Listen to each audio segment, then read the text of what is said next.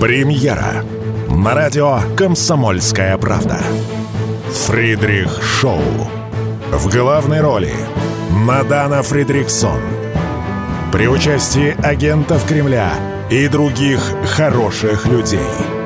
Автор сценария «Здравый смысл». Режиссер, увы, не Михалков. Слушайте с понедельника по среду в 6 часов вечера по московскому времени. Что будет? Честный взгляд на 11 октября. За происходящим наблюдают Иван Панкин и Егор Арефьев. Здравствуйте, друзья! В студии радио «Комсомольская правда» Иван Панкин и Егор Арефьев. Мы рады вас приветствовать. Как я люблю повторять, здравствуй, отчизна, здравствуй, дорогое отечество. Всем привет. Итак, Рутюб ВКонтакте, там идет прямая видеотрансляция. Подписывайтесь, вступайте, пожалуйста, пишите в чате, в чатах, если быть точнее. В середине, в конце, в середине следующего часа, во время больших перерывов, будем отвечать на ваши вопросы.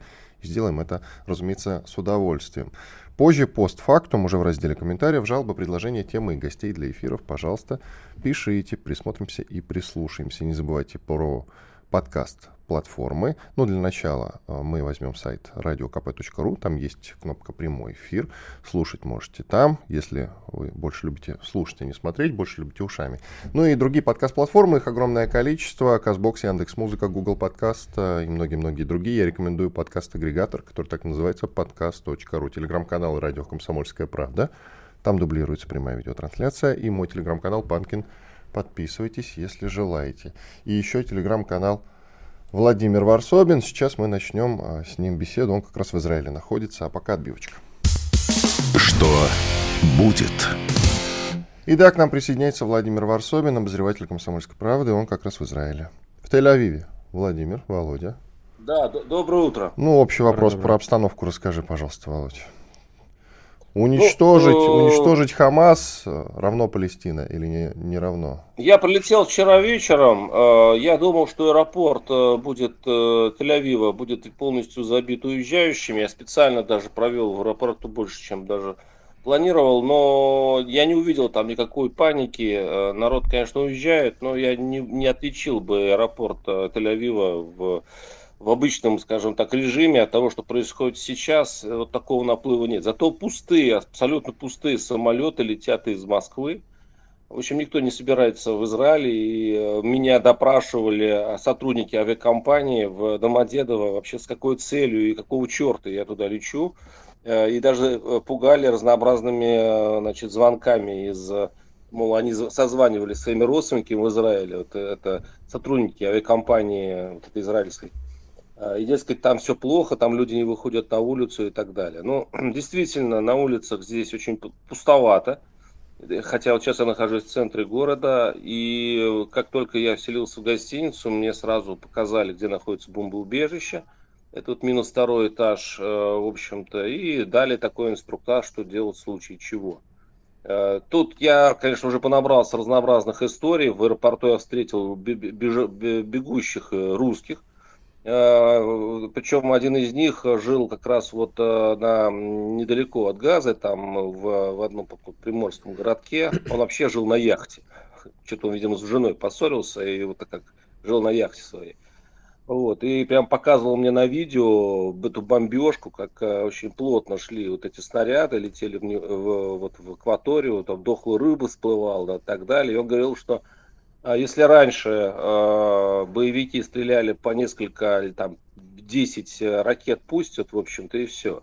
А сейчас, он говорит, он пускают тысячи и э, не справляется ПВО, поэтому люди, в общем-то, живут э, уже как бы, надеясь скорее на Бога, чем на армию. Вчера я видел видео, где люди включали-выключали свет, э, как бы в поддержку наступления армии.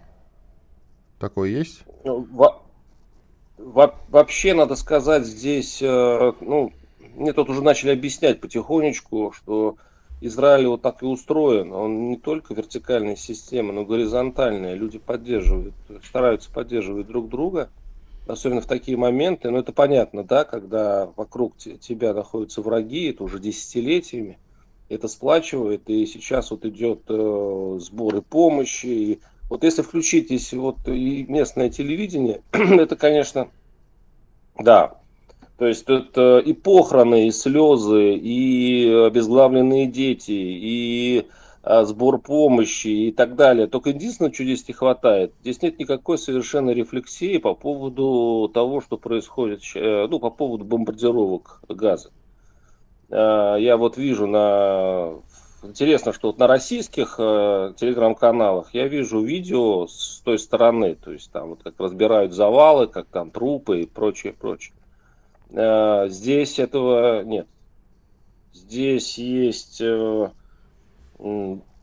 по сути, сплошной Байден. То есть здесь все, что связано с Америкой, авианосец э, и вот это речи поддержки э, Израиля э, здесь транслируется повсеместно, и, в общем-то, это должно как-то придать уверенности в неминуемой войне, которая, по сути, еще не ведется.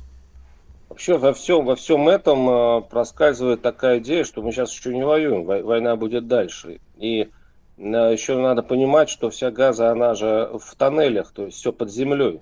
И э, израильтяне понимают, что на, наземная операция будет очень трудной и кровавой, потому что придется уже спускаться в эти подземелья, их взрывать и, э, и там уничтожать боевиков, и это будет очень долго.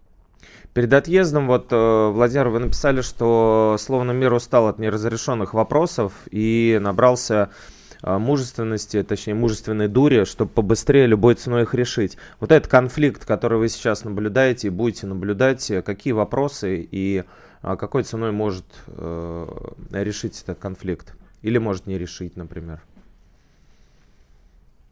У большинства, я думаю, что все-таки есть тут иллюзия, она такая пока наносная, то есть люди ну, в связи с этими жертвами, они хотят мести но они в глубине души понимают, что это не решит никаких проблем. То есть это просто еще это несколько ну, затянет. Э, то есть понятно, что ну хорошо, уничтожат они э, Хамас, уничтожат они там э, снова эти туннели. Но все равно все вернется через несколько лет, и это тоже здесь и понимание есть. Радикальное решение проблемы желают обе стороны. А миролюбие, которое, вот это бесконечные мирные переговоры, которые, и, и, кстати говоря, уход израильтян из газа в свое время, это произошло 15 лет назад, оно, в общем-то, э, планировалось, что это умиротворит обе стороны, особенно это арабов. Там пошли на большие уступки израильтяне арабам в свое время, именно вымаливая мир. Но теперь все показывает, что мир нельзя вымолить, его только можно завоевать. И человечество получается, затоптала голубей, и сейчас будут все вопросы решать ястребы. Только ястребы решают вопрос через кровавые а, истории, которые потом плодят еще больше проблем, еще больше обиды, еще больше воспоминаний, могилы и войны. Это какой-то закольцованный круг. Человечество не выдержало, оно перестает, у него, оно теряет терпение, оно хочет здесь и сейчас получить плоды к справедливости. Вот сейчас я вот это наблюдаю. Я вижу, что израильтяне думают, что если они уничтожат газу, они решат проблемы, хоть какие-то проблемы. Ну, то есть вот, есть нацеленность, и... Володь, извини, есть нацеленность действительно ее полностью уничтожить. А сейчас по-другому нельзя. Вот этот кибуц, в котором э, нашли обезглавленных детей. Так там, подожди, знаю, про 40 детей это, это фейк. Это фейк. Это фейк Здесь вчера... это даже не фейк. Здесь, вот видите, я сейчас только проснулся, и ты, ты мне говоришь, что это фейк. Вот если посмотреть сейчас телевидение израильское, то это не фейк. А, ну это знаешь, что я... да, да, что ты всех расстроил, но действительно уже вчера появилась информация. Та самая журналистка, которая его изначально распустила, ссылаясь на военных, потом сказала, что на самом деле все это не совсем так. И действительно, вчера ну, все в лучших телеграм-домах я... это постили. Так что не хотелось я бы расстраивать так, израильскую вот если включить сейчас те, этот самый телевизор э, еврейский, то получается, вот смотрите, там а, такая идет, ну, общее идет, э, в общем-то, говорение, а на углу канала стоит такое, такое видео, и там крутит, все время крутит вот эти записи с регистраторов а, а, машин, которые были расстреляны а, боевиками. То есть там, ну там вот прям показано, как вот убивают, да, то есть там, и, кстати, совершенно не стесняются, даже не штрихуют, ничего. Вот, к сожалению, вот этих видеосвидетельств э, боевики оставили очень много. Я не знаю, с какой целью, зачем это нужно было, но вот, а, вот как будто они отдали а, э, вот это оружие пропагандистское в руки своего противника, и сейчас э, это просто... Я скажу, что западный мир и США, сейчас посылая ракеты для купола и посылая военную помощь Израилю, они во многом ориентируются и вот именно на эти видеосвидетельства. Это вот этот разгром э, и убийство вот этого лагеря, э, значит, этого фестиваля, вот эти э, сейчас показывают вот этих девушек в татуировках, э, которых везут боевики, ну и, и прочие вот эти бесчинства, которые действительно имели место. Сейчас вот этот эмоциональный посыл, вот этот эмоциональный взрыв тащит весь, все вот э, этот конфликт э, в ужасную сторону. И еще раз говорю, что я удивляюсь, здесь нет никакой рефлексии по поводу бомбардировок. Э, Коротко, да, Володь, сейчас. еще, пожалуйста, а арабов на улицах много ты видел? Не только евреев. Арабов много? Здесь вообще людей не так много на улицах, скажу так. Здесь uh-huh. очень мало людей на улицах. По крайней мере, это было вот вчера вечером. Ну, арабов, ну, кстати, часть арабов вроде бы были против того, что, что делают их соратники. Вот. И, кстати, арабы здесь местные, народ зажиточный, надо сказать, и хорошо устроились в израильском обществе это для меня сюрприз, я эту тему Да, и при этом поддерживают как раз Хамас, насколько я понимаю. Тяжелая не, ситуация. Не все, не все. Это тут надо разбираться. Радио Комсомольская правда. Срочно о важном. Что будет? Честный взгляд на 11 октября. За происходящим наблюдают Иван Панкин и Егор Арефьев. К нам присоединяется Алексей Живов, политолог, военный волонтер. Леша, привет. Приветствую. Ну, ты наверняка видишь, э, как Израиль бомбит сектор газа. И как-то раз мы с тобой как раз этот момент обсуждали, э, когда заходила речь про окружение, допустим, украинских городов, того же Харькова. Готовы ли мы к таким картинкам, если мы начнем ковровые бомбардировки? И вот у нас перед глазами хороший такой красноречивый пример. Можно на него ориентироваться. Вот сейчас, когда мы наблюдаем, как воюет Израиль, а, что ты можешь сказать? Мы готовы к такому? Готовы ли мы к ковровым бомбардировкам Харькова? Как условно? Думаю, что нет. Думаю, что мы э, к войне такими методами не готовы. Но мы не про техническое, да? Не про техническую Я, составляющую. Ну, и в техническом плане у нас будут затруднения, потому что у нас а бомберов такого количества нет, да и бомб такой, такие, такого типа нет в большом количестве. И, и бессмысленно, наверное, условно, Харьков бомбить э, как бы вот э, ковровым образом, ради чего.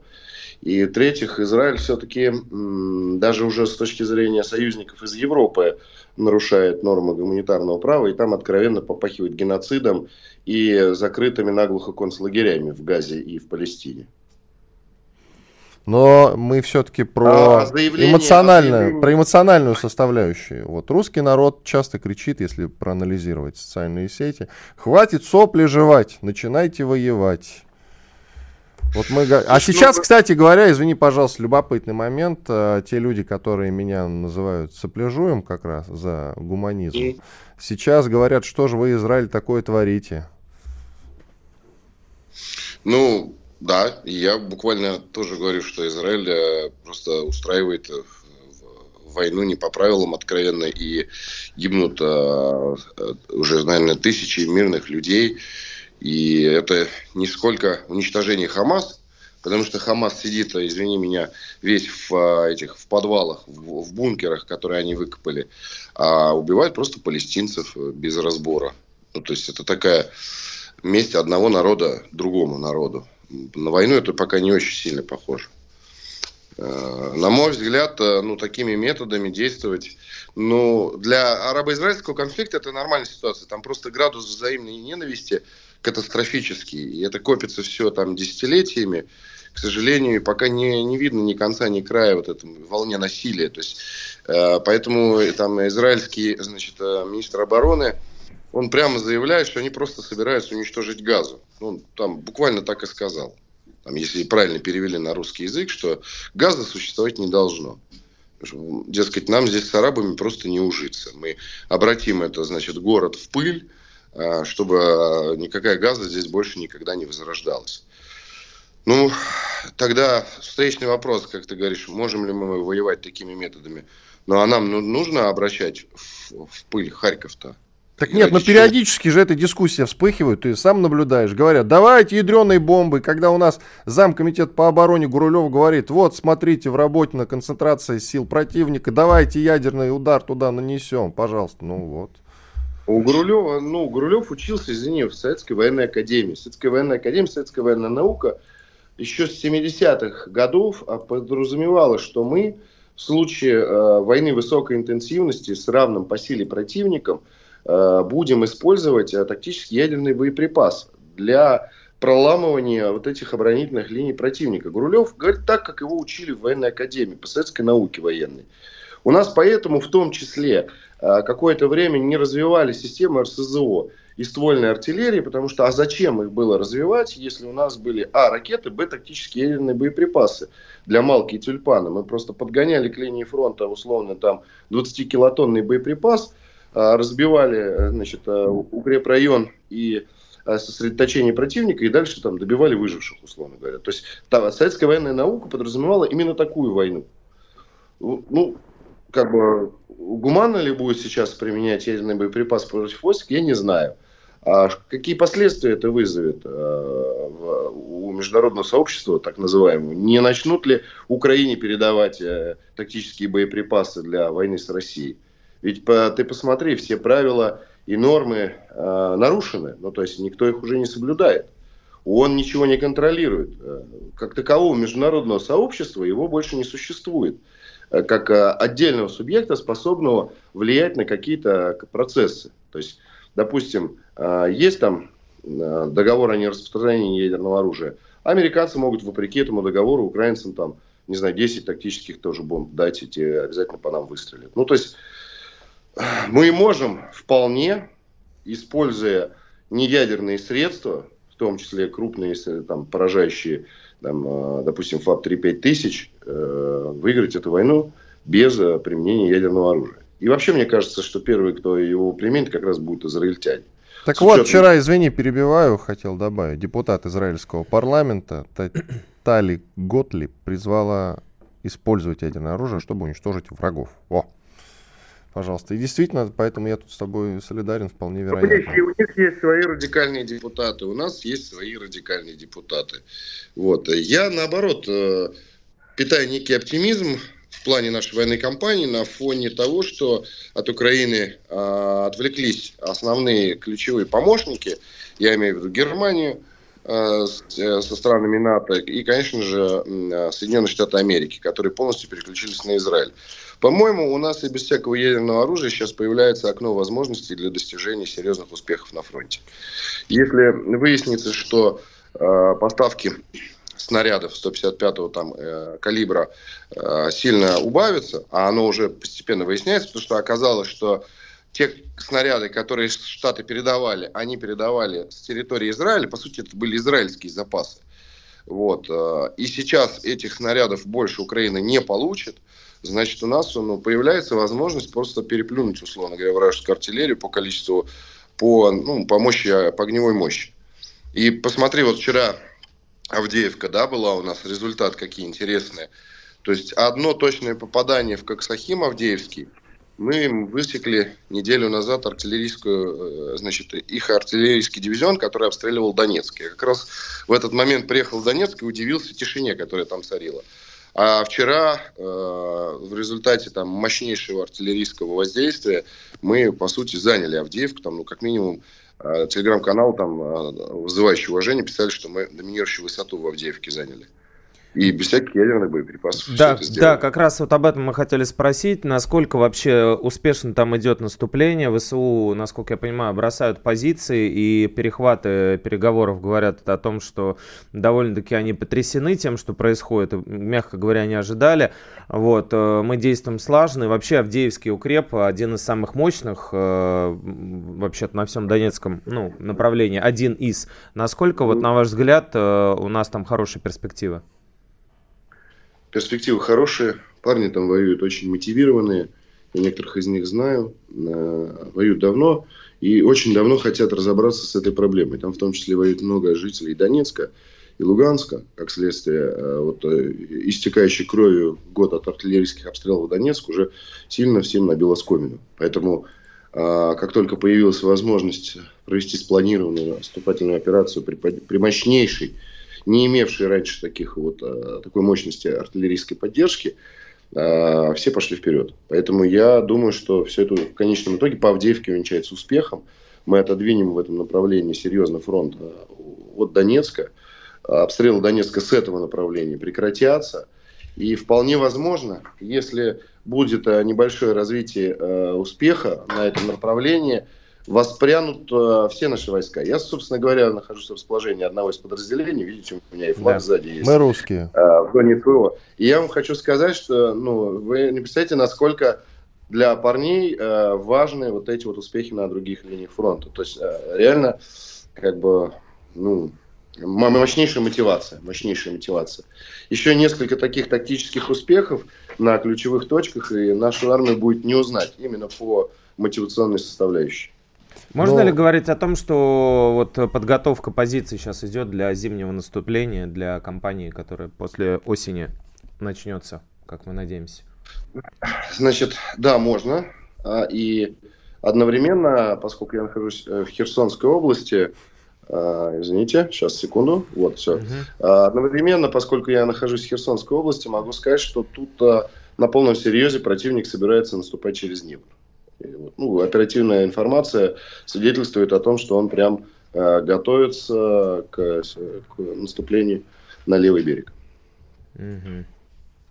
По поводу Славянска хотел уточнить. Э, да. Есть перспектива по этому городу? Потому что, насколько я понимаю, чтобы в Донецк уже э, вода поступала бесперебойно, нужно как раз взять этот город. Минута у нас. Успех наступательной славянско-краматорской операции, возможно, будет э, ну, ключевым успехом специальной военной операции, потому что это, по сути, уже освобождение всей Донецкой Народной Республики. Но я думаю, что пока до этого далековато. Спасибо большое. Спасибо. Алексей Живов, политолог, военный волонтер. Подпишитесь на его телеграм-канал, который называется Живов Z. Радио «Комсомольская правда». Срочно о важном. Что будет? Честный взгляд на 11 октября. За происходящим наблюдают Иван Панкин и Егор Арефьев. Да, действительно, Иван Панкин и Егор Арефьев. К нам присоединяется Андрей Клинцевич, глава Центра изучения военных и политических конфликтов. Андрей Францович, здравствуйте. Доброе утро. Здравствуйте. Скажите, пожалуйста, Андрей Францович, вот что скажете, Израиль пойдет в этот раз уже до конца, собирается стереть с лица земли и сектор газа, и, в принципе, Палестину возможно. Вот э, где край той э, специальной операции, которую они сейчас затевают, в том числе сухопутную, если они на нее, конечно, пойдут, но, судя по всему, пойдут. Так вот, какие они ставят перед собой сейчас цели и задачи, как считаете? Смотрите, нужно разделять э, Палестину и сектор газа, потому что хоть формально сектор газа относится к Палестине, реально там управляет Хамас, и значит, э, сам Махмуд Аббас не имеет влияния на этот регион. Поэтому то, что боевики Хамас там совершили вот эти зверства, и сейчас, условно говоря, дали повод для таких мощных ударов, но мы это отдельно сейчас обсудим. Сама по себе Палестина, которая находится на западном э, значит, берегу реки Иордан, там таких, такие тоже настроения есть, но нет вооруженного крыла, который бы оттуда проводил какие-то боевые действия. Поэтому там больше такие полицейские операции проходят. А вот что касается союзников, что касается Хизбаллы, такой проамерик... Э, проиранской структуры, которая ставит себе задачу перестроить Ливан под э, иранские лекала. Там, конечно, они вооружены совершенно по-другому имеют более серьезные вооружения, тяжелую технику. Самое важное, имеют огромное количество ракет. Поэтому Израиль сейчас разделяет свои вооруженные силы, в принципе, практически на три фронта. Он частично одну часть оставляет на севере. Мы знаем, что уже идут бои с э, Хизбаллой, там идут такие взаимные обстрелы. А, блокируют сектор газа, значит, вот этой 100-тысячной группировкой, которую они создали для сухопутного, значит, э, входа туда. Ну и кроме территории, они еще там выстраивают линию в Сирии и вдоль, наверное, я думаю, все-таки самого, самой Палестины туда смотрят, чтобы не было вторжения. А вот по Потому поводу... что что происходит? Угу. Угу. По поводу, да, Хизбаллы, вот э, Андрей Францович хотел тоже спросить, они сказали, что, в общем-то, будут бить по американским базам в случае, если Штаты вмешаются в этот конфликт. Насколько это реально и насколько это может э, еще больше э, развязать э, всю ситуацию, раскрутить ее в худшую сторону, как вы считаете? А, ну, на самом деле там много организаций, которые подтвердили свое желание участвовать. Это и талибы 10-тысячной группировкой просят коридоров у Иордании, у Сирии, чтобы попасть на территорию Израиля. Это и йеменские хуситы, как раз, которые пообещали бомбить американские военные базы. А, которые тоже проиранско настроены, и основная задача у них это свержение Израиля. Тут многие все группировки ставят вообще цель просто, чтобы Израиль перестал существовать. Но нужно понимать, что для полноценной войны с э, высокотехнологичным противником объединенные группировки Израиля и американских военно-воздушных сил, пока мы в этом виде их видим, с учетом подхода двух авианосцев, а, в состоянии справляться только государства, такие как Иран, возможно, Турция, Египет, если они будут под, подключаться, Иордания, потому что Сирия, Ливия, ну, как свои, как вооруженные силы, они достаточно еще в таком начальном состоянии находятся по современным меркам. Поэтому конфликт, конечно, может разгореться на более серьезный уровень, и какой-то части Израиль, наверное, даже своими действиями приближает этот момент, потому что э, слушателям хотел напомнить, что ну, Газа сейчас просто творят такие достаточно военные преступления в чистом виде. То есть они полностью ее заблокировали, они отключили доступ воды, электричества, значит, э, доступ туда медикаментов, гуманитарной помощи, не дают возможности выйти беженцам оттуда на территорию Египта, обстреляли КПП единственное с Египтом, и те гуманитарные коридоры к конвою, которые шли в сторону значит, сектора газа, а там на секундочку около трех миллионов жителей, всех вместе, и мы понимаем прекрасно, что не все из них боевики, а большая часть являются фактическими заложниками этой ситуации значит, э, им даже остановили вот эти гуманитарные конвои.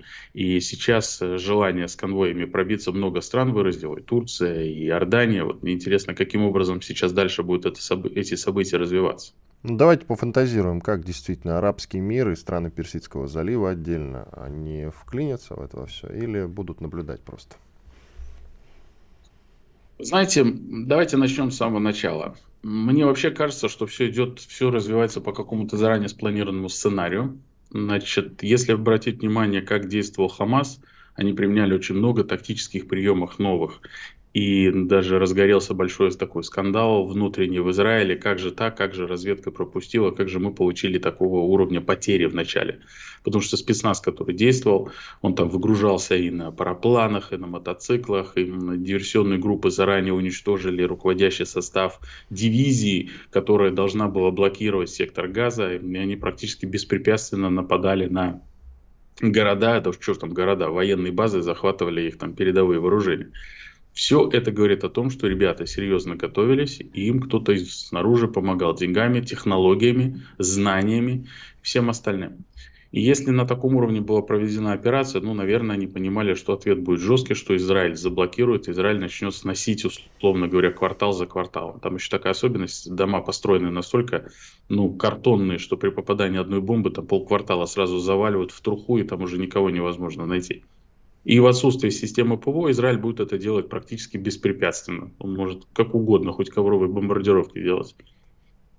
И, наверное, это было спланировано под какие-то дальнейшие действия. Почему я делаю ставку на Хизбаллу? Хизбалла заявила, что у них более 200 тысяч различных типов ракет около 10 тысяч э, различных установок э, реактивных систем залпового огня и артиллерии, что они накопили огромное количество боеприпасов, и сейчас вот этот вал ракет обрушится на Израиль. Возможно, ну как бы увидев ослабление американцев, увидев, что американские склады в Израиле по артиллерийским снарядам начинают опустошаться, отправляться на Украину, возможно, кто-то для себя принял решение, что вот он наступил момент, когда Израиль можно пошатнуть. У них же мечта такая свалить их в море. Вот. Технически им это сделать будет очень сложно. Вот. Поэтому, возможно, они хотят втягивать туда больших игроков. И кто-то рассчитал, что сейчас тот ну, фактически геноцид, который будет осуществляться к жителям мирного сектора газа, ну, частично мирного, мы понимаем прекрасно, а он вызовет недовольство мусульманских стран, они включатся в этот конфликт, ну, и, условно говоря, очередную такую большую свою гражданскую войну там развернут по отношению к Израилю. Израиль к этому готов.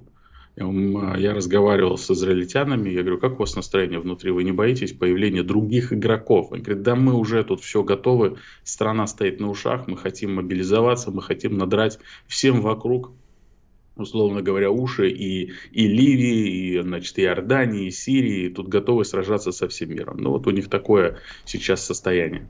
А реальный селенок-то у них хватит для этого? Со всеми сражаться на несколько фронтов сразу? Я понимаю, что у них есть примеры уже побед в израильско-арабских конфликтах, как минимум э, три. Тогда 67-й, потом между вот этими двумя войнами они воевали с Египтом отдельно. То есть опыт-то, конечно, есть, но это было давно, 50 лет назад. Ну, пока мы видим, что опыт специальной военной операции, а именно она стала полигоном отработки новых технологий, новых решений. Ну, фактически у нас на глазах сейчас новая война творится. Как во Вторую мировую войну еще конные атаки были на танки, потом это быстро все закончилось. Так и здесь. Они не учитывают опыт беспилотников, не учитывают, что компактные маленькие группы в состоянии наносить огромные ущербы. А, поэтому пока у них техника не защищена, мы видим, как их э, Меркава э, горит очень прекрасно от небольших зарядов, сброшенных сверху. Мы видим, что тактика городских боев, зачисток у них еще по той технологии, которую они когда-то отрабатывали, накопление отделениями, кучкование. Сейчас в эту толпу просто влетает беспилотник, и все отделение сразу гибнет. Поэтому они этот опыт пока не учитывают. Я думаю, что именно вот это вот холодную душ они получат при боевых столкновениях с Хизбаллой если до этого дойдет.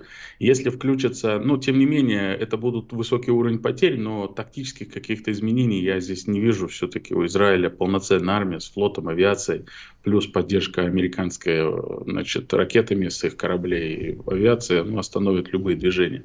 А вот если государство включится, если это включится Иран каким-то образом, почему я говорю про Иран?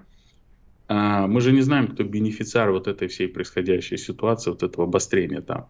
А если бенефициаром являются американцы, они решили ослабить Иран сейчас в этот момент. А я напомню, что там Буквально полгода назад американцы проводили с израильтянами очень большие совместные воздушные учения, которых отрабатывалось нанесение ядерными ударами, тактическими ядерными ракетами по Ирану с применением самолетов F-35.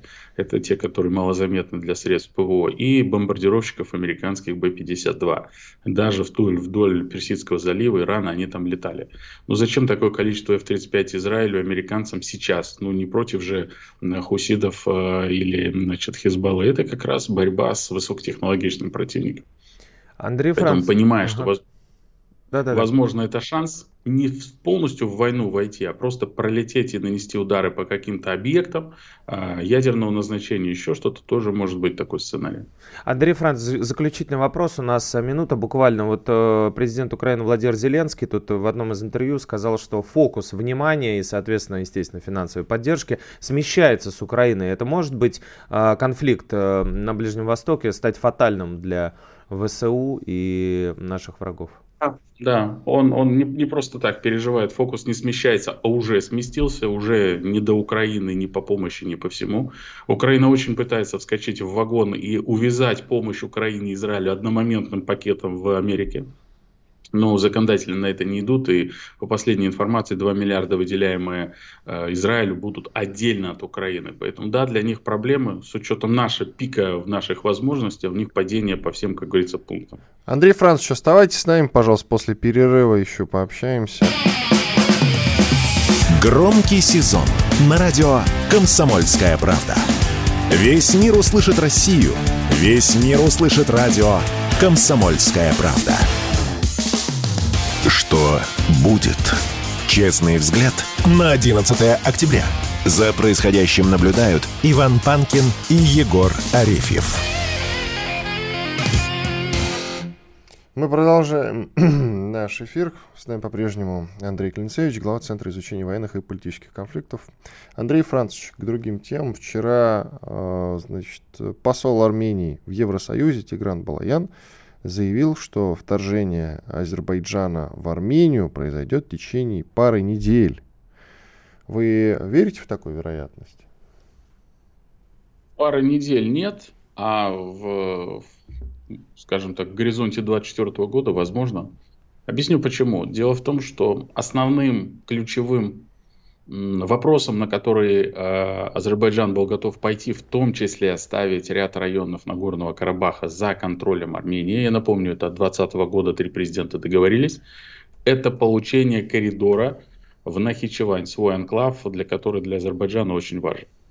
И, собственно, вокруг этого все и крутилось, и практически три года стороны между собой договаривались о том, как туда будут проезжать.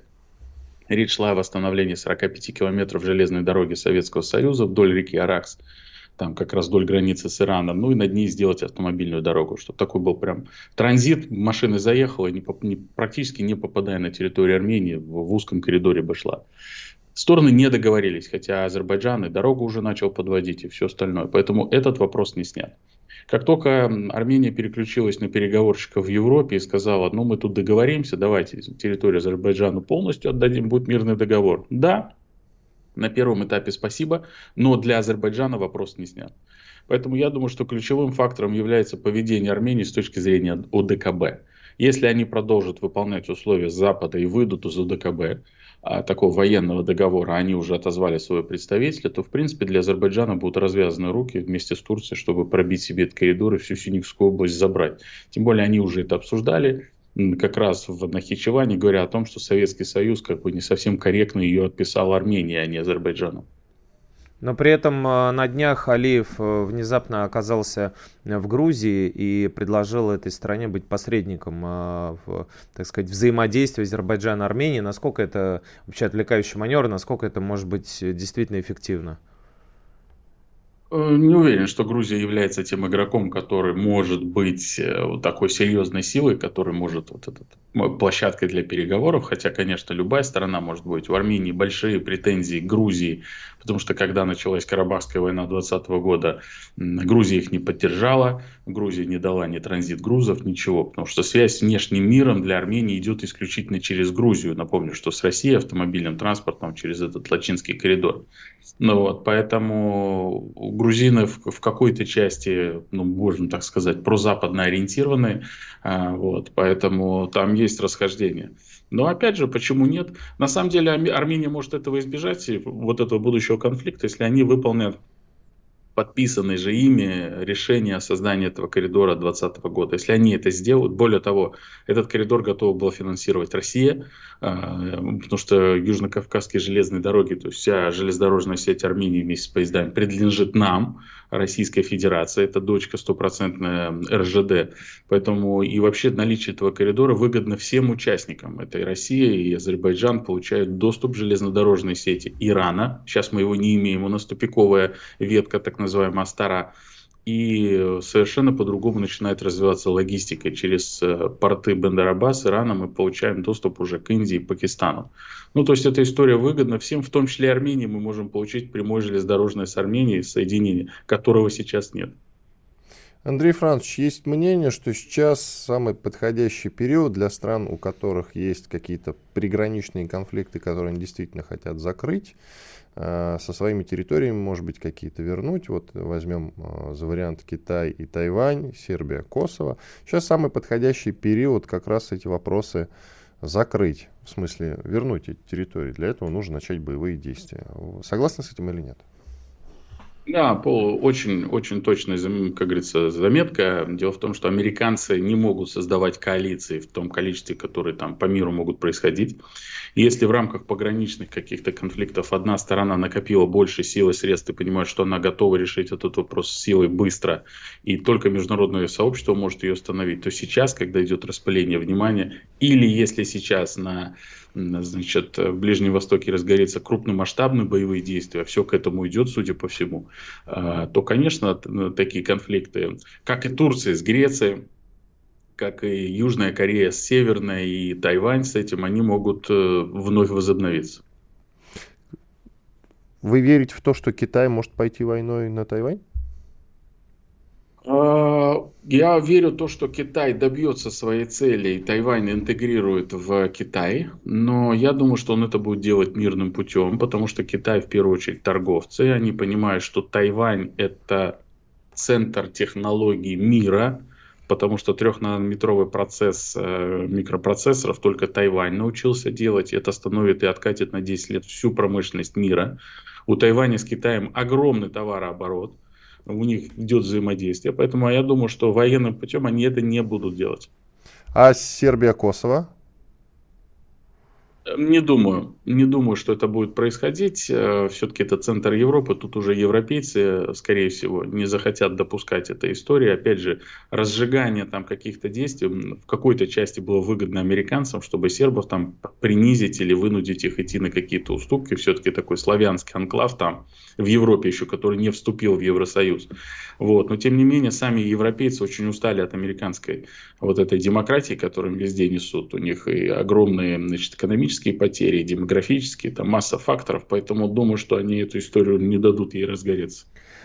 Андрей Францевич, а вот э, как вы говорили, если предположить, что э, американцы могли иметь отношение к ситуации на Ближнем Востоке, там как-то э, пошуровать немножечко, э, насколько можно от них ждать э, сюрпризов э, вот под этот шумок, который сейчас разыгрывается, например, исходя из того, что вот э, наш замминистра иностранных дел Сергей Рябков недавно сказал, что в общении с прессой, что э, мы заметили э, подготовительные работы на ядерном полигоне в Неваде. То есть они а, либо велись недавно, либо ведутся в настоящий момент. И, наверное, это вряд ли к съемкам фильма «Оппенгеймер» имеет отношение. Смотрите, а, ядерное противостояние мы лидируем. Как технологически, так и количественно.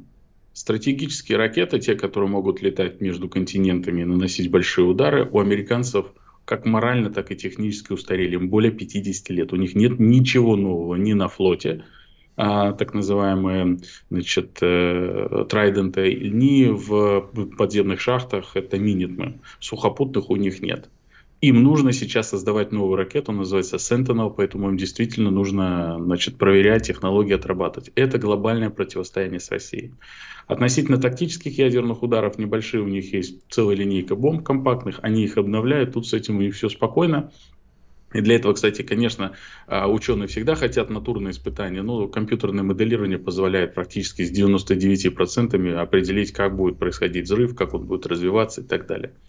Поэтому американцы, конечно, сейчас это усиливают. Но если вернуться к конфликту на, скажем так, Ближнем Востоке, а, возможно, они для себя просчитали, что Иран скоро получит ядерное оружие, рано или поздно нанесет удар по Израилю. Это большой риск, его нужно превентивно остановить до того, как у него появятся технологии. У него основной союзник русский, русские заняты Украиной, мне до Ирана. Давайте-ка мы что-нибудь сейчас спровоцируем и втянем Иран в эту э, ситуацию, объявим его агрессором и нанесем по нему массовый удар. Не обязательно туда вводить войска. Наша задача разбомбить ядерные их объекты для того, чтобы откатить их в этой технологии еще лет на 10, а потом дальше разберемся. Возможно, вот у них такая стратегия. Израиль готов к применению ядерного оружия?